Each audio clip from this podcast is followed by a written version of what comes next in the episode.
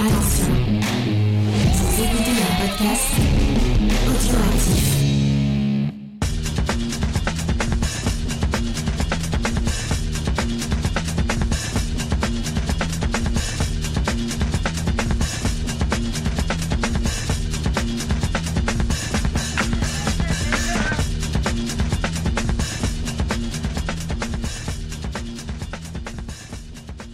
Salut à tous et bienvenue dans le podcast des réfracteurs. On se retrouve une fois de plus pour évoquer le cinéma de Sidney Lumet, puisque vous le savez, pendant tout ce mois d'avril, nous consacrons notre ligne éditoriale à une grande rétrospective des œuvres du cinéaste et on continue de naviguer dans les années 60 cette fois avec L'homme à la peau de serpent ou The Fugitive Kind de son titre original dont nous allons vous parler aujourd'hui. Et pour m'accompagner, j'ai mon ami, celui qui avait ouvert le bal avec son si joli texte sur les premières années de Sidney Lumet, Gré Pigeon. Bonjour Gré. Salut Spike, eh on va parler euh, de deux grands acteurs aujourd'hui, enfin trois même, euh, avec ce, ce, ce, très chouette film de Sidney Lumet. Peut-être pas le plus connu, mais qui mérite d'être découvert. Ouais, je trouve aussi, ça a été une belle surprise. Je ne connaissais pas le film et à l'occasion de la rétrospective, j'ai eu l'occasion donc de le voir. Et euh, comme tu le sais, comme d'habitude, on va préciser à nos auditeurs comment on a obtenu le film et ça va être un peu le leitmotiv de tout ce mois-ci de Nélumet. On l'a obtenu par nos propres moyens. Et avant de s'attarder sur ce long métrage, je te propose, Gray, un petit résumé. Comme d'habitude, je suppose que c'est pour moi. Évidemment. Alors ouais, je te le laisse comme d'hab.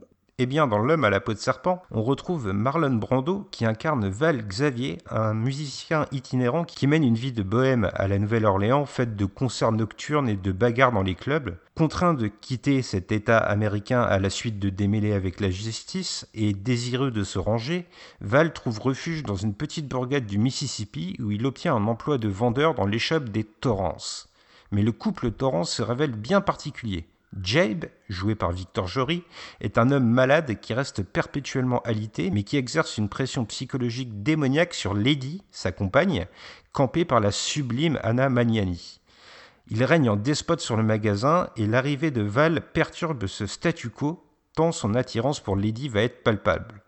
Toutefois, Val reste un être complexe, partagé entre l'envie de mener une vie ordinaire grâce à son nouvel emploi et celle de renouer avec son passé décousu, symbolisé par le personnage de Carol, joué par Joan Woodward, une jeune beauté fêtarde qui tente d'entraîner Val sur une pente glissante. Et donc, ton résumé, elle n'a jamais été aussi bon.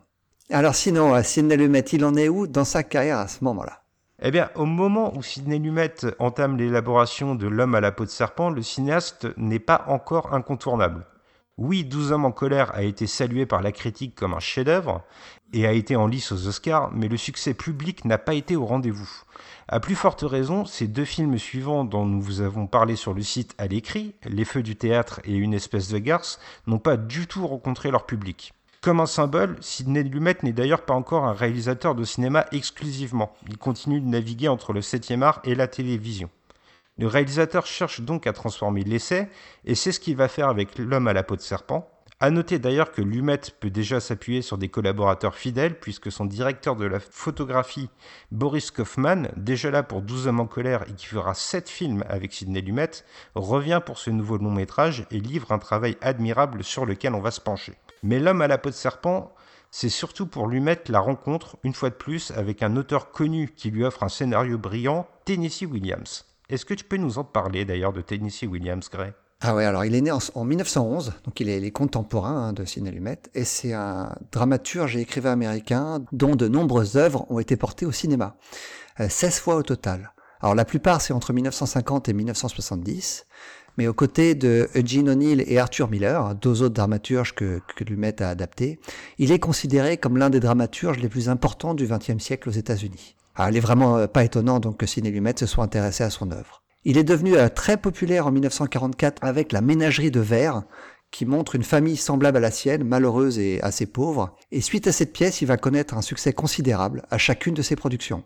On peut citer pêle-mêle Un tramway nommé Désir en 1947, La chatte sur un toit brûlant en 1955 ou La nuit de l'iguane en 1960. Alors parmi les adaptations à succès au cinéma, on pense bien évidemment aux compositions de Vivian Lee et Marlon Brando dans Un Trom et mes désirs de Elia Kazan, ou alors Elizabeth Taylor et Paul Newman dans La chatte sur un toit brûlant de Richard Brooks, deux chefs-d'œuvre. Et c'est d'ailleurs à noter, Greg, que euh, lorsque Tennessee Williams euh, entame l'écriture de L'homme à la peau de serpent, les deux personnes qu'il a en tête pour les deux rôles principaux, c'est euh, Marlon Brando et Anna Magnani qui finiront par être dans le film. Ouais, les deux ont fusé la pièce de théâtre, mais par contre, ils accepteront le film. Eh bien, du coup, je te propose de, de parler un peu de Marlon Brando et euh, je ne vais pas faire l'injure à nos auditeurs de le présenter, mais on va se demander ensemble où est-ce qu'il en est lui aussi à ce moment-là de sa carrière. En fait, je dirais que c'est plus qu'un comédien qui est face à nous, c'est une véritable icône d'Hollywood. Mais où en est-il au moment de tourner L'homme à la peau de serpent? Eh bien, Marlon Brando a déjà 36 ans à cette époque et il n'est plus vraiment un jeune premier. Un tramway nommé Désir, déjà de Tennessee Williams, comme tu l'as dit, l'a fait éclater aux yeux du grand public neuf ans plus tôt, en 1951, et sur lesquels lui a permis d'obtenir un Oscar en 1954. Marlon Brando connaît donc sa première heure de gloire, et l'avoir à l'affiche d'un film est presque un gage de succès en fait, à tel point qu'à l'occasion de sa collaboration avec Lumet, il devient le premier acteur, et je dis bien acteur puisque Elizabeth Taylor l'a précédé pour les actrices, à être payé un million de dollars pour un seul film. Ce qui est intéressant, c'est de tisser un parallèle entre l'homme et le personnage. Marlon, il est un peu comme Val finalement, un esprit libre et sans limite qui prendra de grandes pauses dans sa carrière pour se ressourcer dans les îles du Pacifique qu'il adorait tant, après en être tombé amoureux sur le tournage des Révoltés du Bounty, deux ans seulement après L'homme à la peau de serpent. Un rôle sur mesure donc pour un artiste à fleur de peau que Sidney Lumet va parfois avoir du mal à appréhender sans jamais cesser de lui jouer une certaine admiration. Vous aurez bien compris depuis le début de notre rétrospective que Lumet aime par-dessus tous les acteurs et qu'il en parle avec passion. Toutefois, dans son livre Faire un film, Lumet présente Marlon Brando comme un acteur malicieux. Il raconte par exemple qu'en début de tournage, Marlon Brando avait l'habitude de faire exprès de ne pas jouer, mais plutôt d'imiter. Si le réalisateur en face de lui ne savait pas discerner cette nuance, alors le comédien ne donnait pas le meilleur de lui-même. Heureusement pour l'homme à la peau de serpent, Lumet ne tombe pas dans le piège et pousse Marlon Brando dans ses derniers retranchements. Une prise bien particulière symbolise cela, un monologue de Val qui a dû être tourné pendant plus de 2h30 de suite parce qu'on ne réussissait pas à atteindre la perfection voulue. Lumet comme Brando s'obstineront et finiront par être récompensés. Dans la loge, à la suite de la scène, Marlon Brando s'effondre en pleurs, en proie à des problèmes personnels qu'il finit par avouer à Sidney Lumet. À bout de force, mais il va toutefois le remercier de l'avoir poussé. Et le cinéaste évoque ce souvenir comme l'un des plus beaux moments qu'il ait pu partager avec un acteur. Mais sur le plateau de L'homme à la peau de serpent, Brando est face à Anna Magnani et une certaine tension sexuelle, désolé de le dire, se ressent entre les deux acteurs. Enfin, surtout du côté de la comédienne si on en croit Marlon Brando. Mais oui. qui est Anna Magnani, Greg? Anya Manani, c'est pas n'importe qui. Alors, elle est née en 1908, elle a donc déjà 52 ans au moment du tournage, et elle fait ses vrais débuts en tant qu'actrice de cinéma sur le tard, avec Mademoiselle Vendredi en 1941, réalisée par Vittorio De Sica. J'ai oublié de préciser que Magnani, elle est italienne. Elle a 33 ans hein, lorsqu'elle fait son premier film. Mais le film qui va véritablement lancer sa carrière, c'est Rome, ville ouverte, le chef-d'œuvre de Roberto Rossellini en 45. Avec Fellini en assistant réalisateur. Ouais, ouais, bien sûr, hein, c'est vraiment vraiment un très très grand film. Il est généralement considéré comme le, le premier film néo-réaliste italien qui va offrir à Magnani une réputation internationale, pas seulement à Magnani, à Rossellini aussi. hein. Dès lors, elle ne cessera de travailler, euh, que ce soit au cinéma ou à la télévision, et elle remporte un Oscar en 1955 pour sa performance dans la version cinématographique de The Rose Tattoo, adaptée d'une pièce d'un certain euh, Tennessee Williams. Partage l'écran de, de, ce, de très grand film avec euh, Burt Lancaster. Un rôle qui était déjà écrit spécialement pour elle par Tennessee Williams. Elle était très réputée pour ses rôles de femme à la fois passionnées et proches de la terre. hein. C'était, elle jouait les femmes euh, euh, très amoureuses, mais un peu avec un côté paysan. hein. On retrouve ça d'ailleurs hein, dans L'homme à la, peau de serpent. Alors, elle a travaillé avec tous les plus grands réalisateurs italiens des années 50, 60 ou 70, de, de Rossellini, donc on l'a dit, mais jus- jusqu'à Fellini. son dernier film, c'était avec Fellini. Euh, puisque tu es un homme à femme, Greg, tu vas peut-être aussi pouvoir nous parler un peu de Joan Woodward. Alors on va, on va faire très vite sur John Woodward. Elle est connue avant tout, et c'est un peu triste, mais pour être la femme de Paul Newman. Euh, ils sont restés mariés euh, toute leur vie euh, tous les deux, mais ce serait dommage de la réduire qu'à son rôle de femme d'eux, parce que c'est une vraie actrice accomplie qui a joué avec les plus grands. Et par exemple, son plus grand rôle, elle a obtenu deux ans avant L'homme à la peau de serpent en 58, avec les trois visages d'Ève, qui lui a valu l'Oscar de la meilleure actrice. Donc euh, dans ce film-là, Lumet a quand même trois acteurs oscarisés en face de lui. hein. Ouais, puis je rajouterais que Joan Woodward, c'est quelqu'un qui a été aussi engagé dans la, la, lutte pour les droits civiques, qui viendra un petit peu plus tard. Et on la retrouve, figure-toi, dans le documentaire sur Martin Luther King que Sidney Lumet a consacré à cette grande figure euh, de la lutte pour l'égalité. C'est pas étonnant que Lumet s'entoure d'acteurs aussi engagés. Hein. On l'a déjà dit, hein, Lumet c'est un homme très très engagé à gauche, très très conscient des problèmes sociaux de son pays, et donc qui s'entoure de personnes comme John Woodward ou de, ou de Marlon Brando dans ses films, ça, ça m'étonne pas. Eh ben écoute, le contexte est planté et je te propose de nous pencher maintenant sur le film, mon ami volatile gris. Et là, j'ai envie de m'arrêter immédiatement, si tu me le permets, sur la toute première scène du film, une séquence où Val est face à un juge et où, en discutant de l'affaire, on comprend le passé de ce héros torturé et sa vie nocturne un peu houleuse. Enfin, discussion, c'est un bien gros mot, tant le juge est taciturne. C'est en fait davantage un monologue de Val, excellemment joué, magnétique dans le jeu de Marlon Brando. J'allais dire Brandoesque. Et là, la preuve de Lumet m'a profondément rappelé celle de 12 hommes en colère, tant les deux scènes s'opposent en tout point. Dans 12 hommes en colère, seul le juge parlait, et l'accusé n'avait pas le droit à la parole. Ici, c'est tout l'inverse. Dans 12 hommes en colère, Lumet filmait le juge, puis les jurés, mais se refusait à nous montrer le prévenu avant la dernière seconde. Dans L'homme à la peau de serpent, c'est exactement l'inverse. On ne voit que Val, le magistrat est torchant. Alors qu'en conclure? Pour ma part, j'ai cru déceler là une espèce de note d'intention. Douze hommes en colère s'attaquaient à un système, l'homme à la peau de serpent sera centré sur un personnage, un humain, presque un opprimé par la politique de l'époque, mais également un électron libre. Cette idée, Lumet, il va la tisser un peu plus longuement que simplement dans cette première scène. Presque immédiatement après, Val quitte la Nouvelle-Orléans, il y est obligé, et trouve donc refuge dans la ville des Torrances. Comme un symbole particulièrement puissant, alors qu'une pluie diluvienne tombe sur notre héros, il s'abrite dans le bureau du shérif local où l'accueille l'épouse de l'homme de loi. Sans toi, Val demandera le gîte et la femme acceptera, du moment qu'il dorme en cellule, comme s'il était condamné. Mais le vrai moteur du film, pour moi, il intervient un peu plus tard, alors que Val se lance dans une tirade. Pour lui, il existe trois catégories de personnes, celles qui vendent, celles qui achètent et les autres, les esprits libres comme lui, des oiseaux sans pattes, d'après son image, condamnés à voler en permanence haut dans le ciel, au-dessus des nuages. Valls est un esprit libre, comme Marlon Brando finalement. Ah oui, il faut, dire qu'à ce stade de sa carrière, Brando, c'était un homme au physique vraiment étonnant. C'était un beau gosse au physique sculptural, mais qui traînait un spleen évident. On voit le mal-être, dans ses yeux. Tu l'as dit, hein, il, a, avoué à Lumet avoir des problèmes personnels à ce moment-là, et ça se ressent dans le film.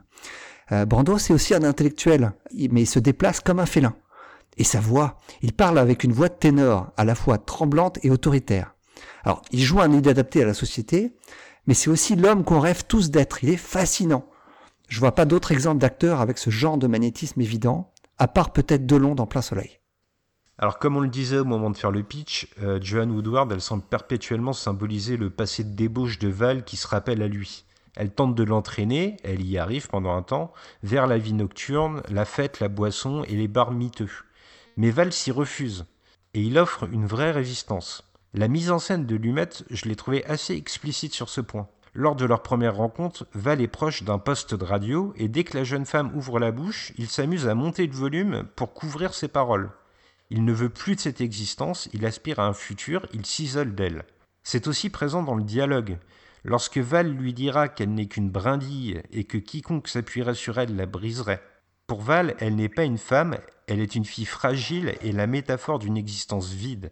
Il finira par lui donner sa montre avant de lui dire adieu, un symbole du passé là encore. Mais il m'est apparu aussi, peut-être succinctement mais bel et bien présent à l'écran, que Lumet, et peut-être davantage Tennessee Williams, offre une réflexion sur l'art. Val ne se sépare jamais de sa guitare qu'il qualifie même comme compagnon de sa vie son véritable amour. Au moment de se rapprocher de Lady, il jouera d'ailleurs quelques notes de musique. Ici, c'est le personnage de la femme du shérif en fait qui m'a interpellé. Je m'explique. Cette femme s'adonne à la peinture, mais avec un talent qu'on pourrait qualifier, sans lui faire offense, de vraiment grotesque. Pourtant, elle fait part d'une vérité du cœur. Elle essaye de représenter une église sur la toile et elle va lui donner la couleur bleue. C'est une couleur qu'elle a choisie. Ce n'est pas la couleur réelle de l'église qu'elle veut représenter. Elle a choisi le bleu parce qu'elle dit, elle le ressent ainsi. L'homme à la peau de serpent propose un autre degré de vérité qui serait connu seulement des artistes, un espace où ils dialoguent entre eux. Jamais Val ne sera vindicatif envers cette femme, il va au contraire l'adouber totalement. Un autre attribut de Val, c'est le manteau en peau de serpent qu'il porte et qui donne son nom français au film. Un vêtement étonnant visuellement qui semble être une véritable carapace pour le héros, une armure protectrice. Dans la mise en scène, là encore, il est intéressant de noter ce que recouvre le vêtement. Val, dans un premier temps, bien sûr, mais aussi sa guitare pour la protéger de la pluie, son bien le plus cher donc. Puis ensuite Lady elle-même, comme si les priorités de Val avaient évolué. Par ailleurs, il étouffera dans le costume qu'il doit porter pour travailler et l'enlèvera assez sauvagement dans un accès de colère pour retrouver sa peau de serpent. Alors la peau de serpent, c'est assez étonnant de le préciser maintenant, mais elle, moi, m'a fait tout de suite penser à un autre film, beaucoup plus récent, c'est le Wild at Heart de, David Lynch. Euh, et en fait, c'est pas anodin. Euh, euh, dans, le film, Nicolas Cage porte le même type de veste que Marlon Brando, et c'est pas pour rien. C'est parce qu'il voulait rendre hommage à Marlon Brando et il a demandé à David Lynch la permission de le porter dans, le film et Lynch a accepté. Il fera d'ailleurs cadeau de cette, euh, de cette veste à Laura Dern après le tournage. La veste, elle symbolise aussi l'homme que Brando a été mais ne veut plus l'être dans le film. Hélas pour lui, elle reflète aussi ce que les femmes veulent qu'il soit cet être sauvage, impulsif, dangereux qui le rend si attirant. Cette veste est à la fois une, euh, une bénédiction, tu l'as dit, parce qu'elle sert, de, elle sert de, de protection, mais c'est surtout une malédiction, car elle va attirer la suspicion et la haine des, des hommes de la ville à son encontre. Mais finalement, ces deux accessoires, la guitare et le manteau, ils sont en fait hérités d'une autre histoire, un mythe grec. En effet, la pièce originale de Tennessee Williams se nomme Orpheus Descending dans son titre original, la descente d'Orphée, si vous voulez une traduction en référence au personnage légendaire de la mythologie grecque, musicien lui aussi. On peut rapprocher la guitare de Val de la lyre de Orphée, et sa peau de serpent peut être vue comme une référence au serpent qui mord sa femme Eurydice. Est-ce que tu peux nous en dire un petit peu plus sur Orphée, Alors, je suis loin d'être un expert en mythologie grecque, mais ce que je peux dire sur Orphée, c'est que les principales histoires à son sujet sont centrées sur sa capacité à charmer tous les êtres vivants, et même les pierres avec sa musique. Alors, on peut penser évidemment que, le personnage de Marlon Brando euh, représente Orphée. Et donc sa compagne, Eurydice, elle est poursuivie par Aristée le jour de ses noces, et en tentant de fuir, elle est mordue par un serpent et meurt. Inconsolable, Orphée va entonner une complainte et euh, les dieux vont être émus par sa complainte et lui accorder de descendre jusqu'aux enfers pour la sauver. Alors le, serpent symbolise donc la mort qui attend Lady, spoiler alerte, tandis que la guitare symbolise la séduction dont fait preuve le personnage de Brando. Alors revenons vers l'homme à la peau de serpent si tu le veux bien pour s'attarder sur un autre rôle principal du film, celui de Lady que campe donc Anna Magnani comme on vous l'a dit. Ici c'est véritablement sa relation avec son mari, Jeb, qui pose le personnage. Il n'y a plus d'amour entre eux, juste de la froideur et même une profonde cruauté de la part de Jeb. Leur amour a dépéri, il n'existe plus, s'il n'a toutefois jamais existé, et dès lors on peut se demander si la maladie de Jeb n'est pas un symbole de cette relation qui commence à pourrir. Toute perspective de futur est volée à Lydie qui vit dans un état d'immobilisme forcé, lourdement réprimandée à chacune de ses initiatives. Elle souhaite par exemple réaménager le magasin, et Jeb lui reprochera immédiatement. Elle veut également ouvrir une confiserie. Jeb se moquera d'elle, alors que cette confiserie représente le seul espace de liberté de Lady. En fait, Jeb a la main mise sur elle et Val est son échappatoire. Donc le personnage de Val est devenu son employé et Lady va s'en rapprocher inévitablement. Val va représenter la passion qu'elle a sacrifiée de nombreuses années plus tôt pour des raisons de stabilité, à la suite du double tragédie, je n'en dis pas plus. On s'attend très vite à ce que le couple Brando-Magnani passe à l'acte, mais Lumette joue constamment avec nos attentes, ne faisant que repousser l'inévitable. Un peu trop longtemps peut-être. Attardons-nous sur la mise en scène de Lumette. J'ai trouvé, et c'est peut-être la première fois depuis le début de notre rétrospective qu'on le souligne, que Lumette évoluait et s'emparait d'une nouvelle dimension du cinéma dans L'homme à la peau de serpent, le son. Le cinéaste ponctue son film de divers bruitages qui sont profondément iconiques. Les claquements de doigts de Marlon Brando sont comme des virgules. Les coups de canne de Jeb sont comme des points d'exclamation.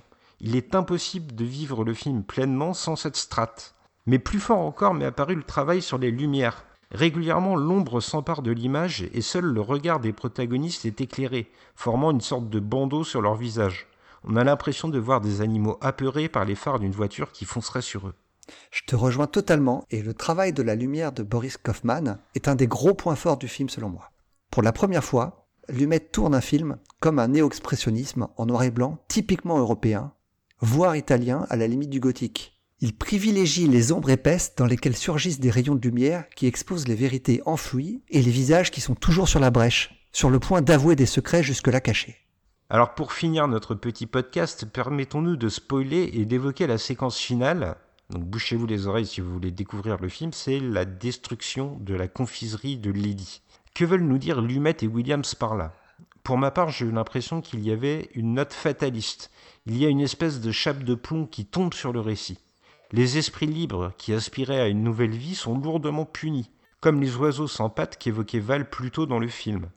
S'établir, c'est mourir, la société ne l'accepte pas, elle rejette ses marginaux. Le film, sur fond d'histoire d'amour impossible, est également une réflexion sur l'Amérique puritaine et raciste de la fin des années 50, cette Amérique pas encore tout à fait prête au mouvement des droits civiques. Il n'y a pas de personne de couleur dans l'homme à la peau de serpent, mais les rapports que les personnages entretiennent entre une libération des mœurs et des mentalités ou un conservatisme mortifère sont évidents. Lady est particulièrement déchiré entre la libération et l'oppression. Brando est évidemment un homme blanc, mais le même film aurait pu être réalisé avec Sidney Poitier sans en changer la moindre virgule. Eh bien, c'est sur cette judicieuse remarque que l'on va refermer notre podcast, mais avant tu connais la tradition grecque, quelle est ta note? Et j'ai envie de te poser une question en plus de cette note, c'est est-ce que L'homme à la peau de serpent n'est pas le meilleur film de Lumet depuis 12 hommes en colère? Ah oui, ça c'est évident. Euh, c'est pas un des meilleurs films de Lumet tout court, euh, mais il est, euh, il est probablement dans son top 10. On va y revenir, mais il a fait plus de 40 films de cinéma, et vraiment c'était une excellente surprise ce film, donc je vais lui mettre la jolie note de 7 sur 10. Eh bien moi je serais un tout petit peu plus généreux que toi, parce que ça a vraiment convoqué des thèmes qui me sont chers, les gens qui sont marginalisés par la société, et puis il y a cette figure de Marlon Brando, rebelle, qui euh, reste gravée dans ma mémoire. Donc moi, je lui donnerai un petit point de plus que toi, je vais lui donner la note de 8 sur 10, et figure-toi que je vais même y joindre mon coup de cœur. Comme je l'ai dit, c'est vraiment une belle surprise ce film. Oui, et d'ailleurs, euh, Sidney Lumet n'est pas avare de parole quant à L'homme à la peau de serpent dans son autobiographie, donc faire un film à laquelle on se réfère tout au long de ce mois. C'est donc l'occasion pour moi de vous rappeler que le mois Sidney Lumet continue. On n'oubliera aucun film en route, on va les faire un par un, que ce soit à l'écrit ou à l'oral comme aujourd'hui, et on vous donne donc rendez-vous sur le site pour continuer de suivre cette grande exploration d'un des réalisateurs les plus talentueux, même s'il n'est pas toujours reconnu à sa juste valeur. Nous, nous allons lui rendre hommage, et il ne nous reste plus qu'à faire des bisous.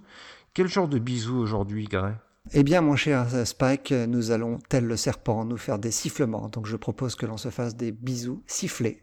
Salut tout le monde. À bientôt.